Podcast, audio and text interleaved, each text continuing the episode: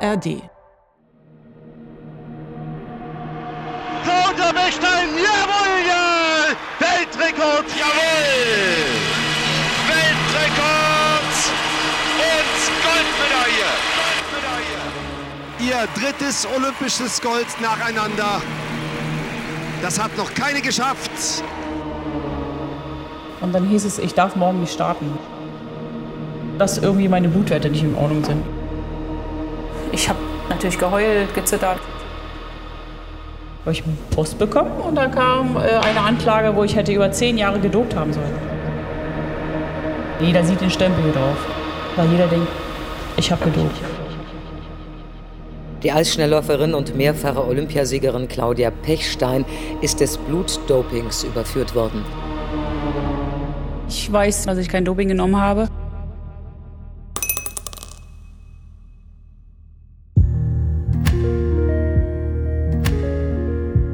3. Juli 2009, ein Freitag. Das Urteil ist gefallen. Es ist passiert. Claudia Pechstein ist, laut Internationaler Eislaufunion, als Dopingsünderin entlarvt.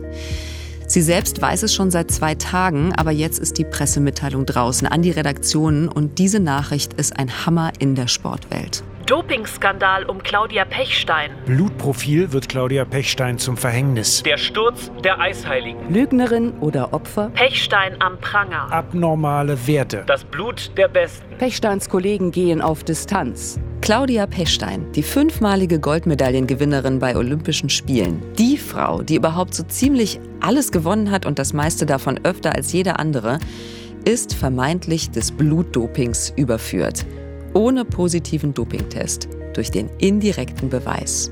Die Geschichte bis dahin haben wir in der Folge 1 dieser Staffel von Geheimsache Doping erzählt. Wenn ihr die noch nicht gehört habt, hört euch die am besten zuerst an. Alle Folgen von Geheimsache Doping findet ihr in der App der ARD Audiothek.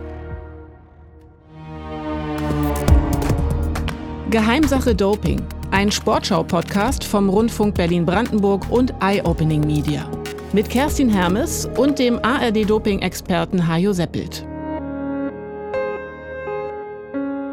Der Fall Pechstein. Teil 2. Das Urteil.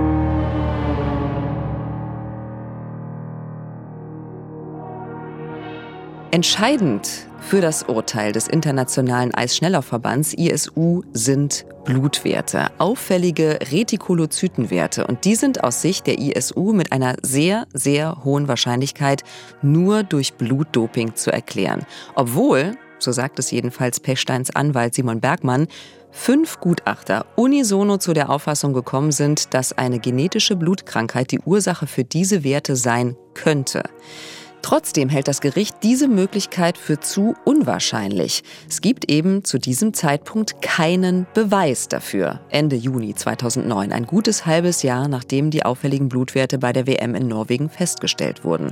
Und das Angebot, mehr Zeit für Untersuchungen zu bekommen, hat Pechstein ausgeschlagen. So steht's im Urteil. Sie wollte eine Entscheidung über die Beweise, wie sie am Ende der Anhörung vorliegen. Und dazu begrüße ich den ARD-Doping-Experten Hajo Seppelt, und zwar aus Valbonne in Frankreich. Da ist er eigentlich wegen der Tour de France.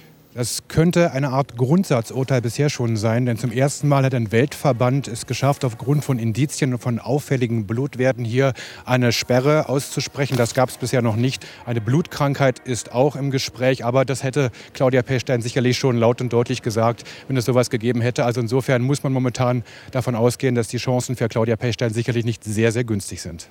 Hallo Hajo, das war dein Einstieg in den Fall Pechstein. Du warst damals also genau wie ich für die ARD bei der Tour de France im Einsatz.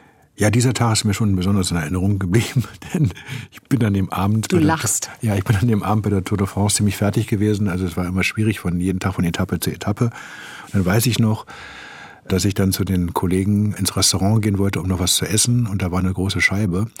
Und die saßen da und ich habe die Scheibe nicht gesehen. Dann bin ich voll gegen die Scheibe geknallt und alle Kollegen haben sich scheckig gelacht über mich. Ähm, Entschuldigung, ähm, ich muss auch lachen.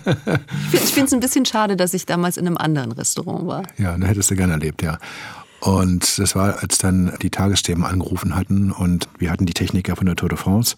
Dann wurde eilig eine Live-Kamera aufgestellt und ich stand dann irgendwo draußen vor diesem Restaurant im französischen Sommer und hatte eine Live-Schalte, die Tagesthemen zum Fall Claudia Pechstein.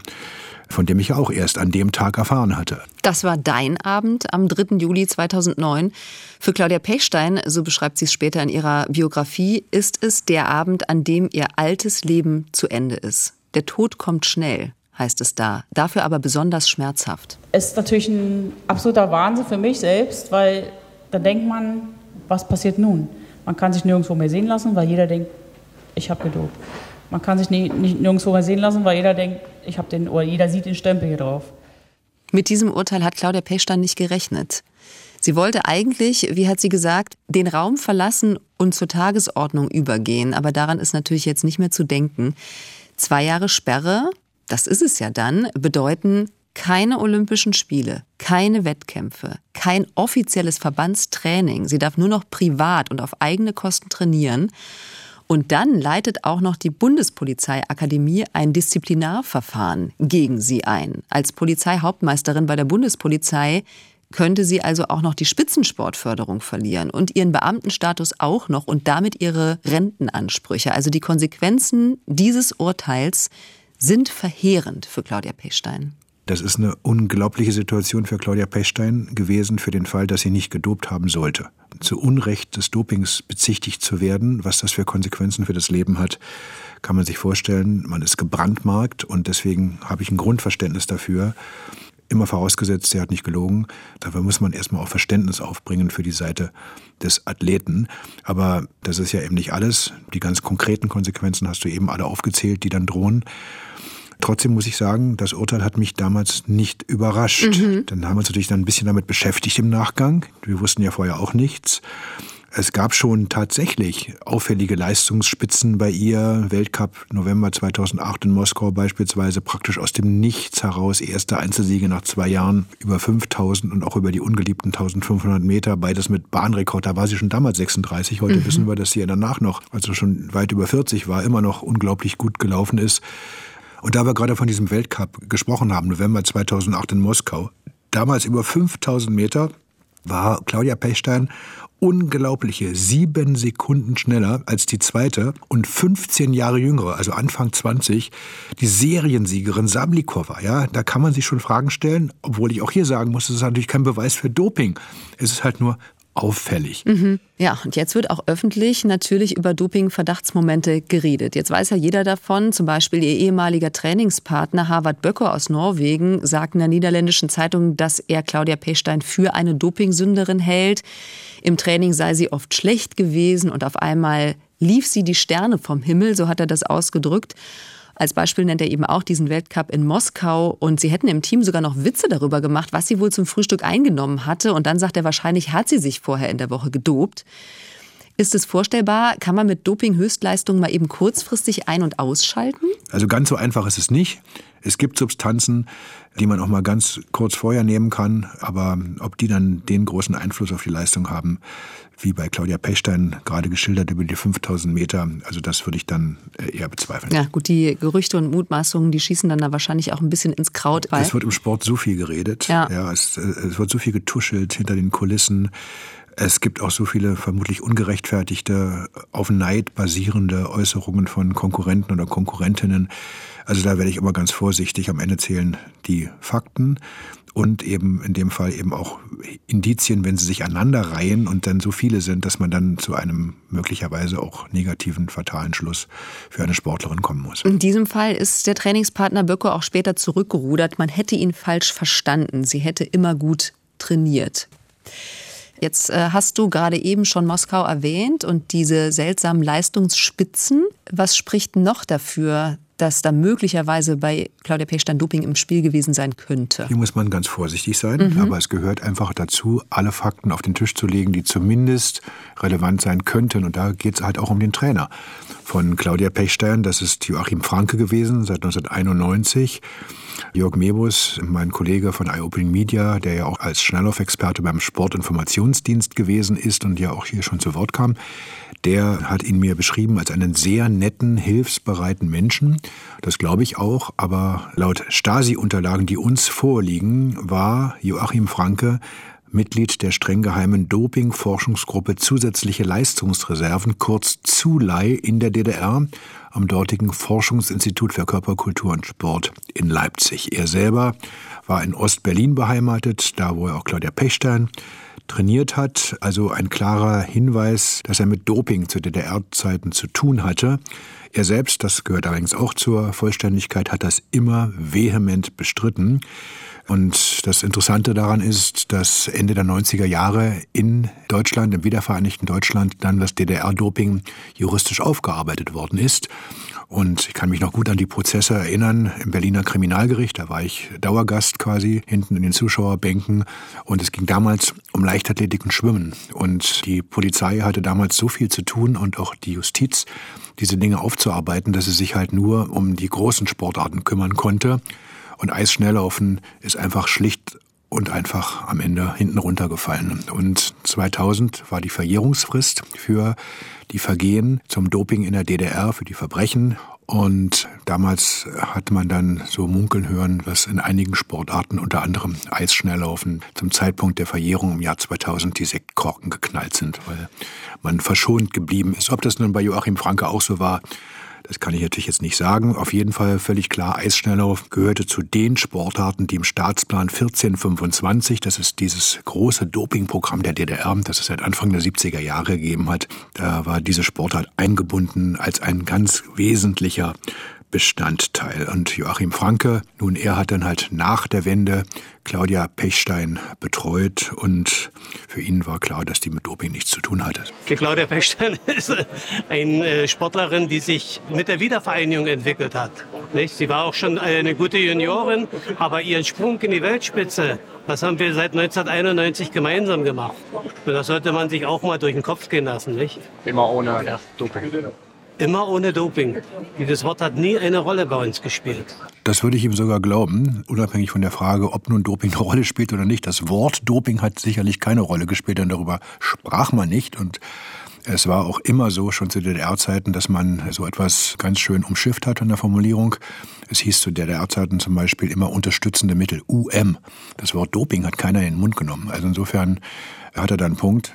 Heißt natürlich nicht automatisch, dass es nicht stattgefunden hat, aber wie gesagt, er hat es vehement bestritten und auch Claudia Pechstein hat in höchsten Tönen immer von ihrem Trainer geschwärmt. Ja, ich kann nur sagen, dass ich eigentlich äh, Joachim Franke eben als Mensch und als Trainer, wie ich ihn kennengelernt habe, da äh, überhaupt gar nicht in diese äh, Richtung schieben kann. Er hat nie mit dem Thema mit mir in Verbindung zu tun gehabt und von daher äh, was in der Vergangenheit war, darüber kann ich wenig sagen. Aber ich denke mal, die Leute, die irgendwas über ihn in der Vergangenheit sagen, die sollen sich vielleicht nur um sich kümmern. Äh, jeder soll sich an die eigene Nase fassen und Vergangenheit hin oder her. DDR-Zeit war nun mal und äh, es war auch eine sehr erfolgreiche Zeit. Was da gelaufen ist, was nicht, äh, das ist, äh, steht auf einem anderen Blatt. Wir halten noch mal fest, in diesem Dopingfall 2009, es gibt keine Beweise, keinen positiven Test aber eben Indizien, die umstritten sind. Erhöhte Retikulozytenwerte und das nach Darstellung des Weltverbandes oft zu Saisonhöhepunkten. Der indirekte Beweis ist noch ganz neu in der Sportwelt und schon scheint er sein erstes und dann auch noch richtig prominentes Opfer gefunden zu haben, nämlich eine mehrmalige Olympiasiegerin. Das Ganze war eine Reaktion auf den Fuentes-Skandal. Eufemiano Fuentes, der spanische Arzt, der im Jahre 2006 aufgeflogen war, weil er reihenweise internationale Radprofis gegen ganz, ganz viel Cash manipuliert hat mit Blutdoping. Da ging es eben auch um dieses klassische Eigenblutdoping, also Blut abnehmen, Blut zurückführen, hocheffektiv im Radsport, im Skilanglauf beispielsweise, im Triathlon, in solchen Sportarten, wo viel Ausdauer eine Rolle spielt. Da ist Eigenblutdoping besonders sinnvoll, weil es halt die Ausdauer erhöht. Und dann war eine Reaktion darauf, man muss halt mal die Blutparameter messen. Und so kam dieser biologische Passport ins Spiel, der dann 2009 von der WADA offiziell verabschiedet worden ist, aber der eben auch in Sportfachverbänden wie der Internationalen Eislaufunion, der wurde dann schon angewendet. Und da hatte man ganz, ganz viele äh, Blutproben genommen von Eisschnellläufern, Tausende. Und äh, daraus wurde dann ein sogenannter hämatologischer Pass, also ein Blutpass entwickelt. Und man konnte damit eben Anomalien feststellen im Blut. Und die wiederum haben gezielte Tests ermöglicht. Man wusste also, irgendwas stimmt da nicht im Blut. Man weiß zwar nicht warum, aber man guckt mal nach, indem man ganz gezielt Dopingkontrolleure überall hinschickt und schaut, haben die möglicherweise irgendeine Substanz im Körper, die zu diesen Blutwerten führen kann. Dieser indirekte Nachweis, der kann am Ende genauso aussagekräftig wie ein Dopingtest sein, auch wenn es in der Beweisführung am Ende trotzdem schwierig wird, mhm. wenn dann mehrere Experten drüber gucken und dann versuchen, solche Blutwerte zu analysieren oder daraus Schlüsse zu ziehen.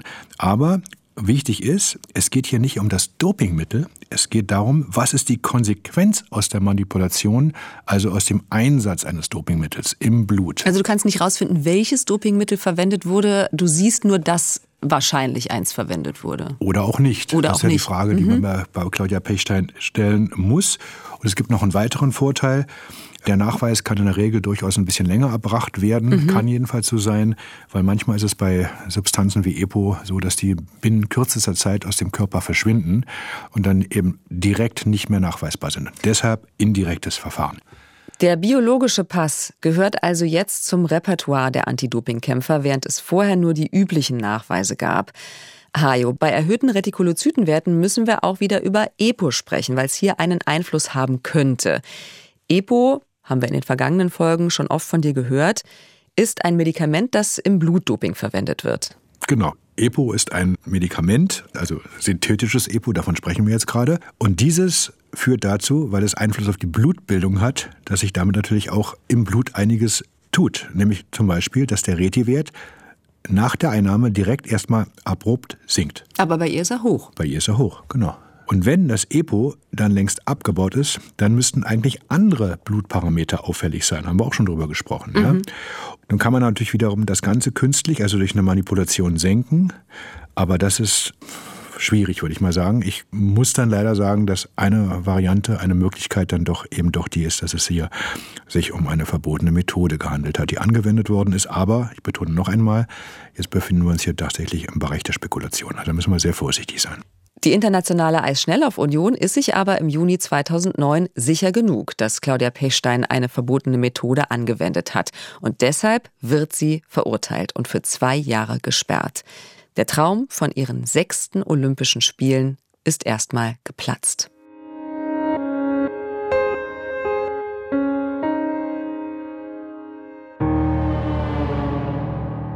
Welche Möglichkeit, Hajo, hat Claudia Pechstein jetzt noch gegen dieses Urteil vorzugehen? Es gibt ein Urteil des Internationalen Eislaufverbandes, der ISU, und die Regelungen damals, so ist es auch heute noch, sind so, man kann vor den Internationalen Sportgerichtshof CAS in Lausanne ziehen. Sportler, haben keine Möglichkeit, formal vor ein ordentliches Gericht zu ziehen. Sie dürfen nur vor einem Sportgericht gegen ein Dopingurteil Einspruch einlegen. Und deswegen gab es nur eine einzige Chance für Claudia Pechstein, die Zwei-Jahressperre noch anzufechten, nämlich vor dem Kass. Müsste bis dahin die Unschuldsvermutung gelten? Wenn die Unschuldsvermutung gelten würde, könnte das ja im Umkehrschluss bedeuten, dass sie dann weiter antreten darf, solange bis ein Urteil gefällt ist. Aber das ist nicht so, sondern da ist ein Urteil gefällt, gegen das sie Einspruch einlegen kann, aber das Urteil tritt in Kraft und sie darf nicht antreten. Für den Deutschen Olympischen Sportbund äh, gilt für Claudia Pechstein bis zum Kass-Urteil die Unschuldsvermutung, genauso für die Deutsche Eisschnelllaufgemeinschaft. Und der Kass ist jetzt also eine große Hoffnung für Claudia Pechstein. Die höchste Instanz für Streitigkeiten im Sport. Sportler unterliegen dieser Gerichtsbarkeit und müssen das auch schriftlich festhalten, richtig? Genau, das, was ich ja eben schon andeutete. Es gibt keine weitere Instanz. Es gibt eine sogenannte Schiedsvereinbarung, die Sportler unterschreiben müssen. Sonst können sie gar nicht an Wettkämpfen teilnehmen. Das ist ja schon ein bisschen so ein Knebelvertrag quasi. Und du bist, wenn man so möchte, diesem System ausgeliefert. Der Sport will dafür Sorge tragen, dass nicht womöglich dann Leute plötzlich vor irgendwelche Zivilgerichte oder Strafgerichte in aller Herren Länder ziehen und die dann kassiert werden, die Urteile. Das muss eine einheitliche Rechtsprechung geben, eine globale Rechtsprechung. Die soll über den Kass gewährleistet werden. Das hat aber den Nachteil, dass der Sportler auch diesem einen System am Ende ausgeliefert ist. Claudia Pechstein fällt erstmal in ein Loch, sagt sie, und statt sich einzugraben, will sie aber offensichtlich lieber reden. Gleich am nächsten Tag startet ihr PR-Manager Ralf Grengel eine beispiellose Kampagne für sie mit einem Medienmarathon. In erster Linie, das muss man ganz eindeutig sagen, steht natürlich die Wiederherstellung der öffentlichen Reputation. Ja, es gibt ja zwei Ebenen. Einmal den Fall juristisch zu gewinnen, äh, das ist das eine. Das liegt aber sicherlich äh, vor allem in der Hand der Juristen und der Gerichte. Da kann man dann von Managementseite auch relativ wenig zumindest im Verfahren selbst zu beitragen. Und dann gibt es eben äh, den Weg der öffentlichen Reputation. Und da war es für uns von Anfang an wichtig, offensiv mit der Sache umzugehen, deutlich zu machen, dass man äh, sich nichts hat zu Schulden kommen lassen. Also wichtig ist hier die Formulierung, von Anfang an offensiv mit der Sache umzugehen. Hm. Also das wundert mich jetzt ein bisschen, denn sie sind eben nicht von Anfang an offensiv mit der Sache umgegangen.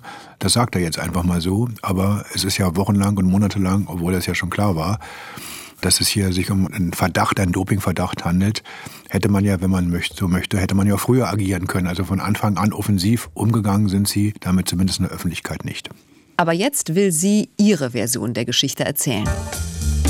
Unter anderem im aktuellen Sportstudio bei Michael Steinbrecher. Im aktuellen Sportstudio, hallo zu Hause. Alles, liebe Zuschauer, redet über die Dopingsperre für Claudia Pechstein.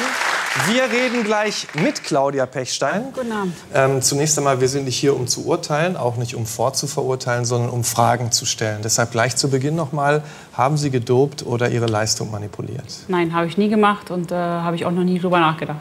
Für Pechstein ist klar, sie muss eine Blutkrankheit haben. Der Doping-Experte und Leiter des Instituts für biomedizinische und pharmazeutische Forschung in Nürnberg, Fritz Sörgel, glaubt ihr aber ganz offensichtlich nicht und hält im aktuellen Sportstudio, während sie da sitzt, mit seiner Einschätzung dagegen. Wir haben selber sehr viele Untersuchungen an Gesunden äh, gemacht. Wir haben nie so hohe Werte gefunden.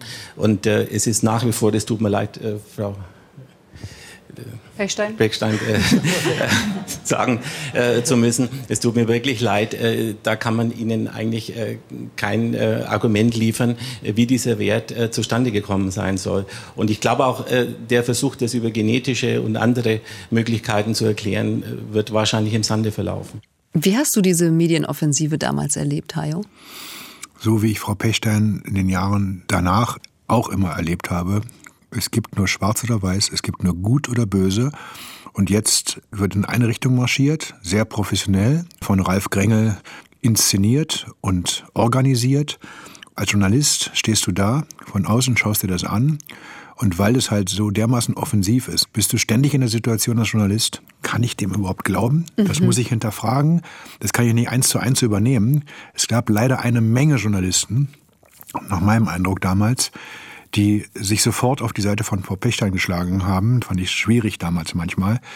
Aber ich finde, es war einfach geboten, immer eine gesunde Portion Skepsis bei all dem an den Tag zu legen, was aus dem Pechstein-Lager gekommen ist.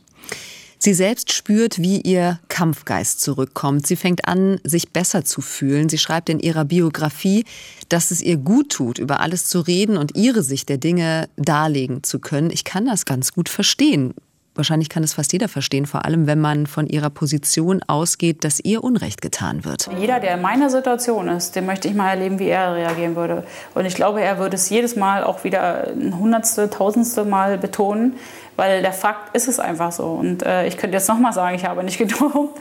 Es ist so und äh, deswegen ist das Ganze äh, so ein, ein, ein, eine riesengroße Schweinerei und äh, ich fühle mich komplett verarscht und, und, und, deswegen gehe ich auch diesen Weg und, und kämpfe für mein Recht. Und nicht nur die Welt, auch die meisten Familienmitglieder und Freunde erfahren erst nach dem Urteil des Eislauf-Weltverbands von den Vorwürfen gegen Claudia Pechstein. Nur ihre Mutter wusste angeblich Bescheid. Das äh, zu diesem Zeitpunkt war äh, auf jeden Fall erstmal gelogen und das tut mir leid, das habe ich auch auf der Homepage gesagt, dass ich mich auf diesen Kuhhandel eingelassen habe. Äh, normalerweise, wenn ich jetzt in der Situation nochmal wäre, würde ich wahrscheinlich sofort in die Öffentlichkeit gehen und würde mich auf Deutsch gesagt nicht von der ISU nochmal so verarschen lassen. Weil ich denke einfach, dass damals die Entscheidung war vielleicht auch, ja, das war einfach so spontan und so zwischen Tür und Angel. Es war halb elf ungefähr am Abend, zwischen den zwei Wettkampftagen bei einer Weltmeisterschaft und ich wusste gar nicht, um was es geht und darauf habe ich mich dann, dann äh, darauf eingelassen, eben nicht in der Öffentlichkeit zu stehen. Und das ist ja irgendwo denke ich, auch verständlich, äh, wenn man eben so, eine, äh, so einen Namen wie ich im habe hat. Immerhin hat sie es zugegeben, aber ich möchte auch hier einfach nochmal festhalten, es ging ja nicht nur um diesen Abend, an dem sie gesagt hat oder was anderes erzählt hat, es ging ja um die nächsten Monate, in denen, wie Jörg Mebus ja auch schon eindrucksvoll geschildert hat, die Verdachtsmomente immer größer wurden und Leute, die den Dopingverdacht artikulierten, auch nur im persönlichen Gespräch zu spüren bekamen, dass es nicht so gut wäre, darüber überhaupt öffentlich zu berichten. Also insofern, diese Lüge von Pechstein und ihrem Umfeld, die hielt ein bisschen länger an. Und unter dieser Lüge leidet natürlich auch ihre Glaubwürdigkeit. Das weiß auch Claudia Pechstein, das weiß ihr Management. Und sie verfasst sogar ein schriftliches Ehrenwort für Millionen Zeitungsleser. Ich habe nie gedopt, werde es auch niemals tun. Claudia Pechstein, 4.7.2009. Aber glauben ihr das die Menschen auf der Straße? Das fällt schwer, das zu glauben, muss ich schon sagen. Also ich gehe eher davon aus, dass äh, alle zu irgendwelchen Mittelchen greifen. Wenn die Ärzte recht behalten und die hat wirklich so und so viele mehr Blutkörperchen als die normalen Athleten, dann wird schon was dran sein.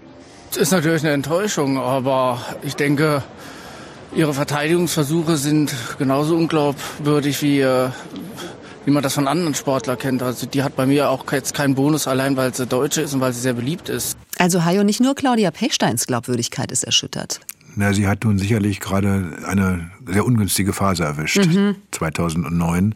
Es war kurz nach den ganz großen Skandalen im Radsport. Die Frage, ob ARD und ZDF aus dem Radsport aussteigen, was ja dann auch passiert war. Also es war ein Riesenthema, Doping in Deutschland. Und das hat natürlich viele Athleten, die dann unter Dopingverdacht standen, auch sofort in Sippenhaft genommen. Dann jeder sagte, ist ja sowieso alles voll bis oben hin da, die Szene, alles verseucht. Und das muss man halt einfach wissen. Deswegen hatte sie natürlich einen schweren Stand gehabt, auch angesichts der Geständnisse von Radsportlern, von denen ja auch einige dann gesagt haben, es geht gar nicht ohne Doping im Hochleistungssport. Und das hat natürlich nicht dazu beigetragen, die Argumentationslinie von Claudia Pechstein zu stützen. Von ihr gibt es kein Geständnis, im Gegenteil. Ich gehöre nicht dazu. Ich kann das hier heute auch unterschreiben und äh bei mir gibt es äh, kein, keine positive Probe. Ich habe, wie gesagt, noch nie Doping benutzt, genommen, was weiß ich, irgendwie auch nicht mal danach gefragt oder mir ist es auch nicht angeboten worden. Und ich habe äh, so viele Kontrollen auch und auch vor allem Out-of-Competition-Kontrollen. Also äh, ich wüsste jetzt nicht, wie ich äh, irgendwie dort was anwenden sollte. Und bei mir steht auch viel zu viel auf dem Spiel. Also ich bin bei der Bundespolizei, Beamter auf Lebenszeit und wenn ich da eben diesen äh, den Dopingverstoß vergehen würde, wäre das fürs Leben sozusagen futsch und da hätte ich gar nichts mehr, also wäre ich schön blöd. Wir halten noch mal fest. Claudia Pechstein wurde des Blutdopings überführt. Zum ersten Mal in der Geschichte des internationalen Sports mit dem neuen indirekten Beweis. Es gibt keinen positiven Dopingtest, aber es gibt Indizien, nämlich auffällige Retikulozytenwerte seit dem Jahr 2000 und laut ISU oft zu Saisonhöhepunkten. Die ISU sperrt Claudia Pechstein für zwei Jahre, weil sie das seit diesem Jahr mit dem indirekten Beweis kann, weil das möglich ist. Sie ist ein Präzedenzfall und die ISU muss sich schon sehr sicher sein, dass Claudia Pechstein mit illegalen Substanzen oder Methoden nachgeholfen hat. Sie soll jetzt beweisen, dass die abnormen Werte durch eine Blutkrankheit zustande gekommen sind und nicht durch Doping. Seit diesem Urteil ist ihr Leben zerstört, sagt Claudia Pechstein. Ihre Karriere mit 37 womöglich am Ende. Nach den vielen Verteidigungsinterviews legt sie jetzt erstmal eine Medienpause ein und geht dann in die Offensive. Ich kann mir vorstellen, dass ich die letzten Monate also, ja, durch die Hölle gegangen bin. Wahnsinn ist für mich, dass äh, die ISU in 1,30 sozusagen so eine große Karriere, die ich äh, bisher hingelegt habe, eigentlich zerstört hat. Berlin, 6. August 2009. Claudia Pechstein hat zu einer Pressekonferenz eingeladen ins Hotel Ellington in der Nähe des Kuhdamms. Seit sieben Monaten ist sie kein Rennen mehr gelaufen. Sie sitzt in blütenweißer Bluse auf dem Podium zwischen ihrem PR-Manager Ralf Grengel und ihrem Anwalt Simon Bergmann. Seit fünf Wochen steht sie als Dopingsünderin da. Claudia Pechstein sagt, sie hat getrauert, sie hat gelitten. Sie hat sich verteidigt, sie hat geschwiegen, aber damit ist es jetzt vorbei. Die Beweislage hat sich bedrohlich verdichtet. Durch die Medienoffensive und auch die Recherche von Journalistinnen und Journalisten haben sich auch Widersprüche aufgetan und Claudia Pechstein braucht eine neue Strategie, quasi eine neue Verteidigungsstrategie. Sie geht zum Angriff über. Die ISU sollte vielleicht mal in ihrem eigenen Laden am besten schnellstens mal selber aufräumen. Äh, dann würde ich vorschlagen, dass sie sich äh, mal Gedanken machen, das Urteil aufzuheben. Beziehungsweise eben als drittes äh, schnellstmöglich bei mir sich persönlich mal entschuldigen. Hajo, du bist ja bei der Pressekonferenz dabei. Ja, ja, das war schon echt eine PR-Nummer, durchinszeniert. Zunächst erstmal keine Fragen von Journalisten. Wir waren nach meinem Eindruck so ein bisschen ein Teil der Inszenierung, was irgendwie auch sehr unangenehm für mich war. Das Ganze wurde live in einem Nachrichtenkanal im Fernsehen übertragen. Es war klar, dass sie zum Angriff übergeht.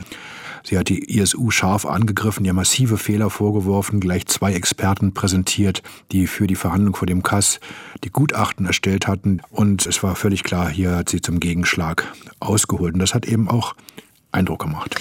Es gibt eine Umfrage damals und in dieser Umfrage kommt raus, dass inzwischen die Mehrheit der Deutschen, rund 60 Prozent, von ihrer Unschuld überzeugt ist. Ja, ist natürlich für sie persönlich ziemlich tragisch. Hoffen wir mal, dass irgendwie irgendeine Wahrheit zum Schluss dann doch ans Licht kommt. Ich finde es ungerecht, sehr ungerecht. Eine tolle Sportlerin. Das ist jetzt bestimmt so ein Exempel, was sie da statuieren wollen bei ihr, dass sie zeigen wollen den anderen. So jetzt auch nicht. Sie ist halt jetzt die erste Dove, die sie jetzt gefunden haben. Dass sie jetzt kurz vor der Olympiade ist, ist ja eigentlich schade, aber okay. Nur an den Blutwerten das festzumachen, wenn man keinen Beweis dafür hat, dass sie gedopt hat, finde ich ein bisschen hartes Urteil.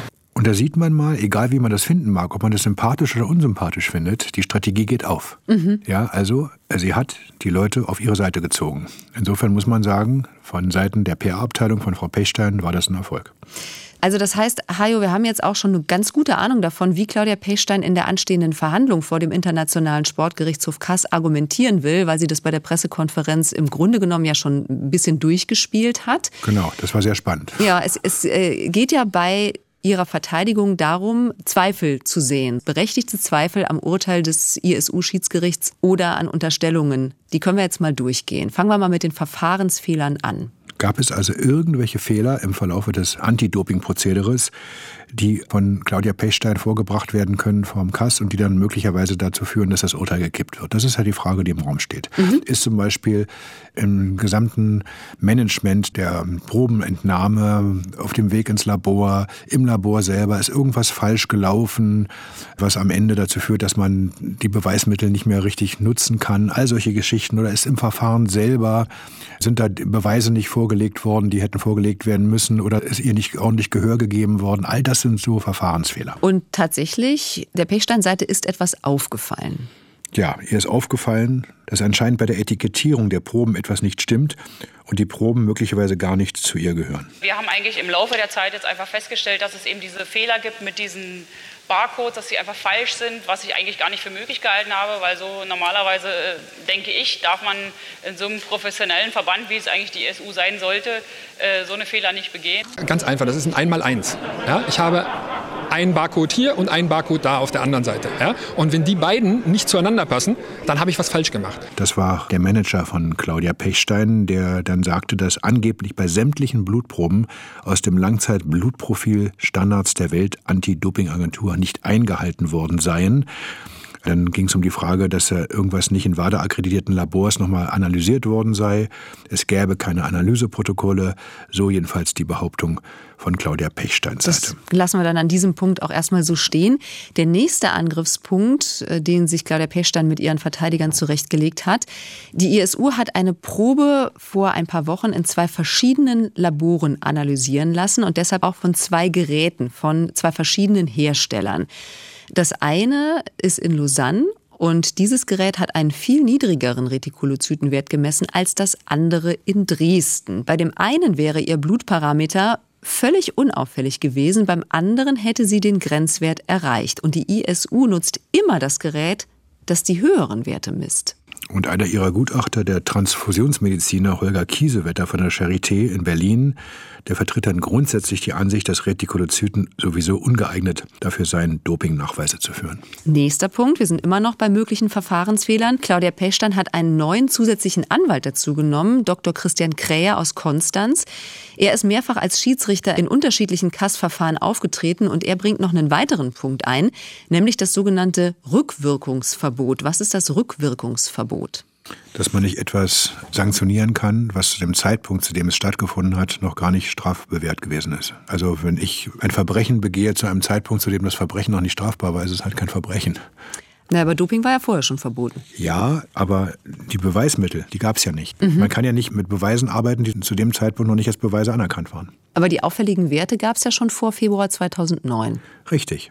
Aber die auffälligen Werte, so behauptet er jetzt, was das Rückwirkungsverbot betrifft, dürfen nicht herangezogen werden für eine Bewertung eines Sachverhalts im Jahre 2009, wenn es vor 2009 war. Es hätte aber keinen Einfluss auf die grundsätzliche Frage gedopt oder nicht gedopt, weil es ja auch auffällige Werte vom Februar 2009 gibt. Ne? Also da galt das ja dann schon. Genau so ist es.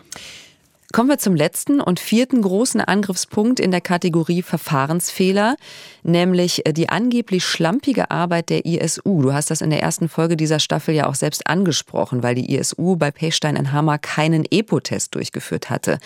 Und Claudia Pechstein verlangt jetzt also Mess- und Kalibrierungsprotokolle als Beweis für ordnungsgemäße Kontrollabläufe. Und dann werfe ich denen auch noch vor, dass es äh, wahrscheinlich eben nicht ganz protokolliert werden konnte, äh, wie meine Werte eigentlich zustande kamen. Und ich sage mal, sowas ist eigentlich unprofessionell und da müssten äh, die Leute schon ihre Arbeit ordentlich machen. Die Protokolle sind offenbar lückenhaft oder erst nachträglich bestätigt worden. Viele Argumente, die Claudia Pechstein und ihr Team jetzt für die Verteidigung zusammengetragen haben. Wie sehr schaden diese Entdeckungen der ISU jetzt?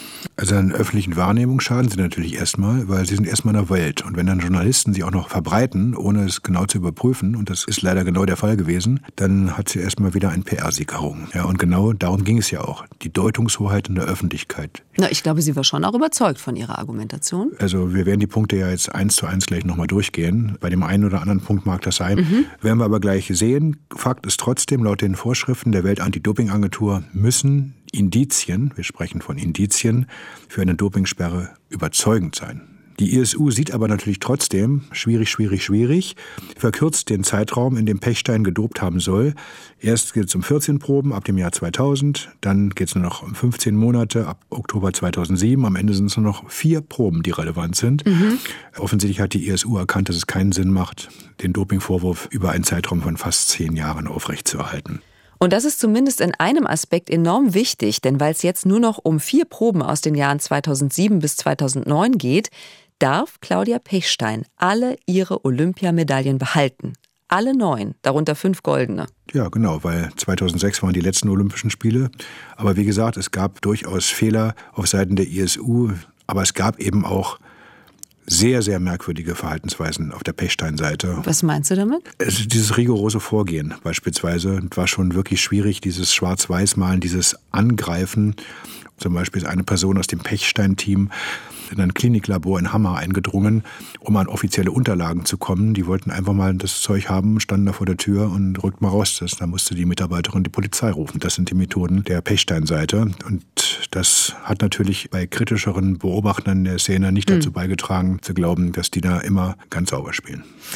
So, dann kommen wir zum zweiten Verteidigungsstrang, nämlich den körperlichen Ursachen für ihre erhöhten Werte. Hier arbeitet Claudia Pechstein jetzt mit sechs medizinischen Spezialisten zusammen. Und von PR-Manager Ralf Grengel heißt es, diese Gutachten seien unter riesigem zeitlichen und auch finanziellen Druck erstellt worden und erst in der vorigen Woche zum letztmöglichen Termin beim Kass eingereicht worden. Ralf Grengel hat das eben so dargestellt. Von der ISU wissen wir ja, dass man denn eigentlich mehr Zeit hatte einräumen wollen. Also insofern ist das am Ende eine Frage der Interpretation und der Perspektive. Zwei von diesen Gutachten enthalten laut Pechsteins Anwalt Simon Bergmann Befunde, die Hinweise auf eine natürliche Ursache der schwankenden Retikulozyten liefern. Die ISU hat aber ein, ein, Gutachten vorgelegt, was immerhin genug Indizien mit sich brachte, dass der Weltverband sie sperren konnte. Immerhin.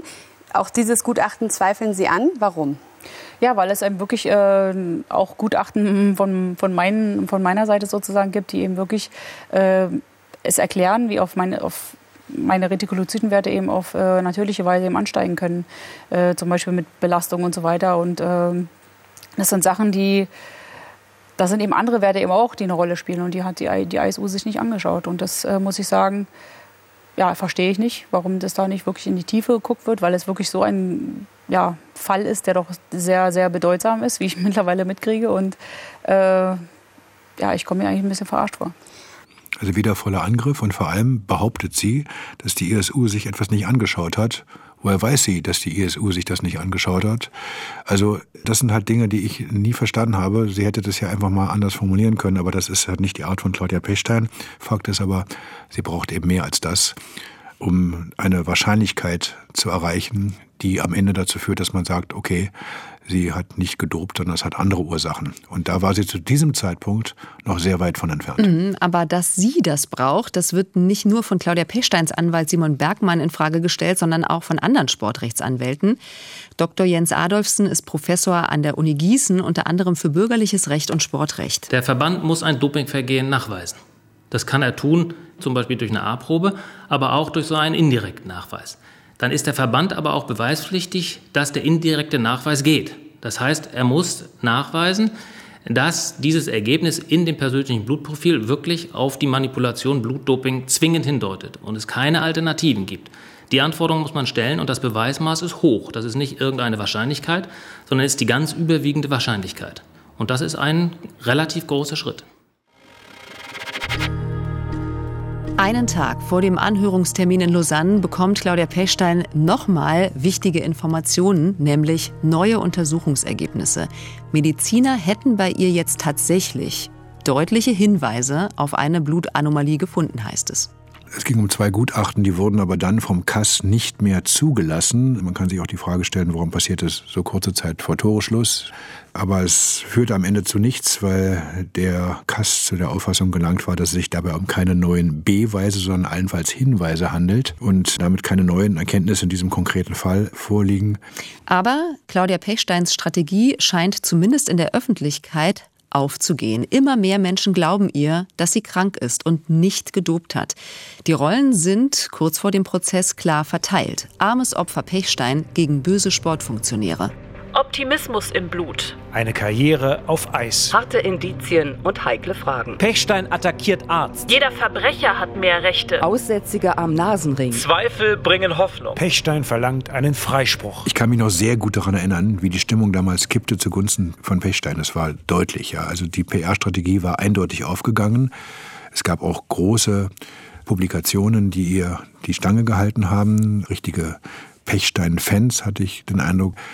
Äh, das war dann das eine. Dann gab es aber auch eine kritischere Öffentlichkeit, Journalisten, die das distanzierter gesehen haben, die nicht unbedingt deshalb gegen Frau Pechstein waren, die nur gesagt haben, Moment mal Leute, bei der Strategie haben wir doch einige Fragezeichen. Und wenn dann einmal die Glaubwürdigkeit schon in Frage gestellt wird, dann wird man natürlich auch gegenüber Frau Pechstein als Person kritischer. Also es war dann ein Stück weit auch eine mediale Auseinandersetzung zwischen Pechstein-Befürwortern und Pechstein-Kritikern. Unterm Strich Eins ist völlig klar, so einfach, wie es manche dargestellt hatten und dass Frau Pechstein ein Opfer ist, so einfach war es nicht. Claudia Pechstein hat also mit ihren beiden Anwälten die beiden Verteidigungslinien aufgebaut. Der eine ist der Sportrechtsexperte Simon Bergmann, der andere Christian Krähe, der selbst schon Schiedsrichter bei Kassverfahren war. Und sie hat vier renommierte Topgutachter dabei.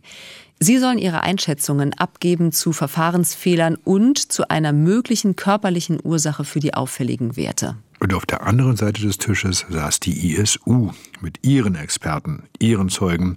Insgesamt waren es auch dort sieben Leute und auch das natürlich renommierte Experten auf dem Feld des Blutes und natürlich auch von Anti-Doping.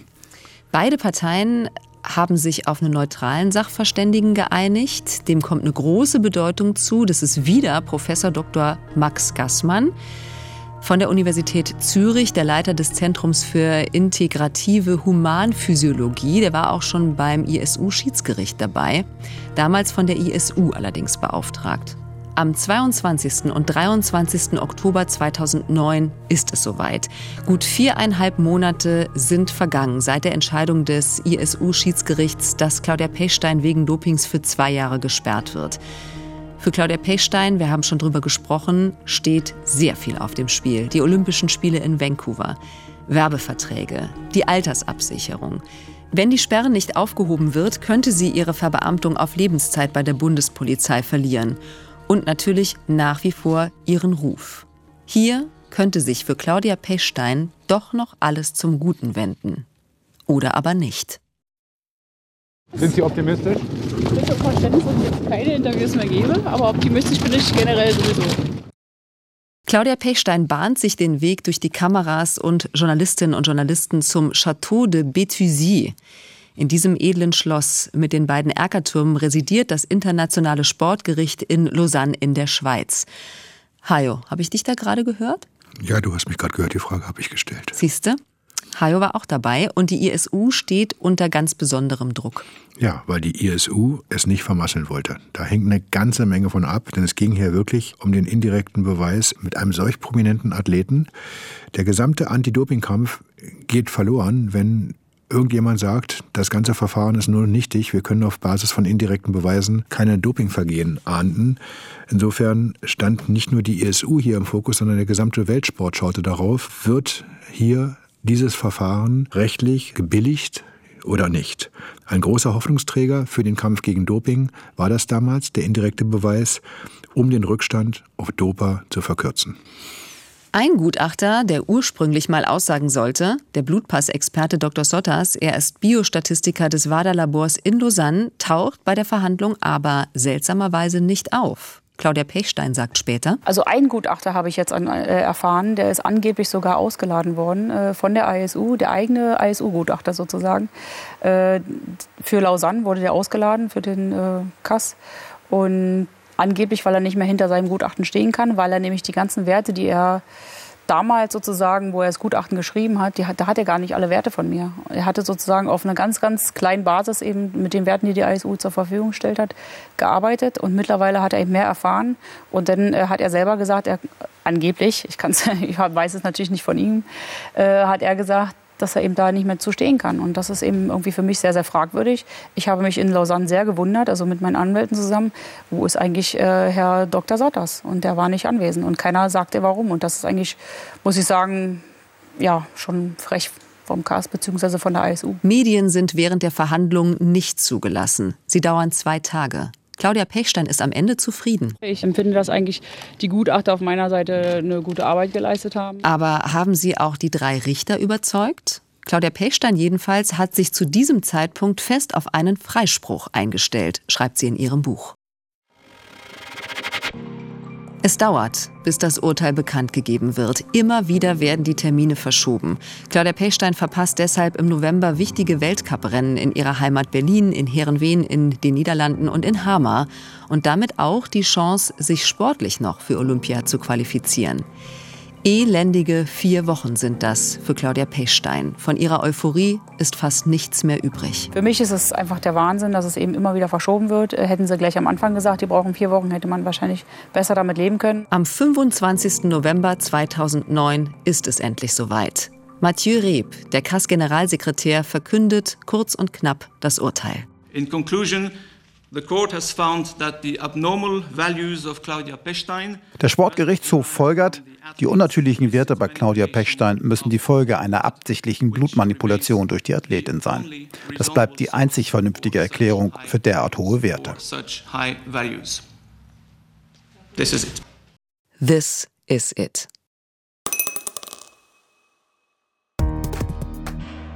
Das war Teil 2 von Geheimsache Doping, der Fall Pechstein. Ein Sportschau-Podcast vom Rundfunk Berlin-Brandenburg in Zusammenarbeit mit Eye Opening Media. Geschrieben von mir, Kerstin Hermes. Redaktion Philipp Büchner und Dirk Walzdorf für den RBB und Jörg Mebus für Eye Opening Media. Recherche Jörg Mebus. Dramaturgie Franziska Krenzin. Medizinische Beratung Susanne Fass. Juristische Beratung Kerstin Skieber und Oliver Kastendijk. David Schöper hat mit Philipp Büchner die Episoden produziert. Das Audiodesign ist von Kevin Carstens. Mein Gespräch mit Hajo hat Bernd Bechtold aufgezeichnet. Bodo Pasternak hat weitere Sprachaufnahmen gemacht. Executive Producer der Geheimsache Doping Podcasts ist Dirk Walzdorf. Wir zitieren in dieser Staffel immer wieder aus Claudia Pechsteins Autobiografie von Gold und Blut. Sie ist Ende 2010 bei Schwarzkopf und Schwarzkopf erschienen.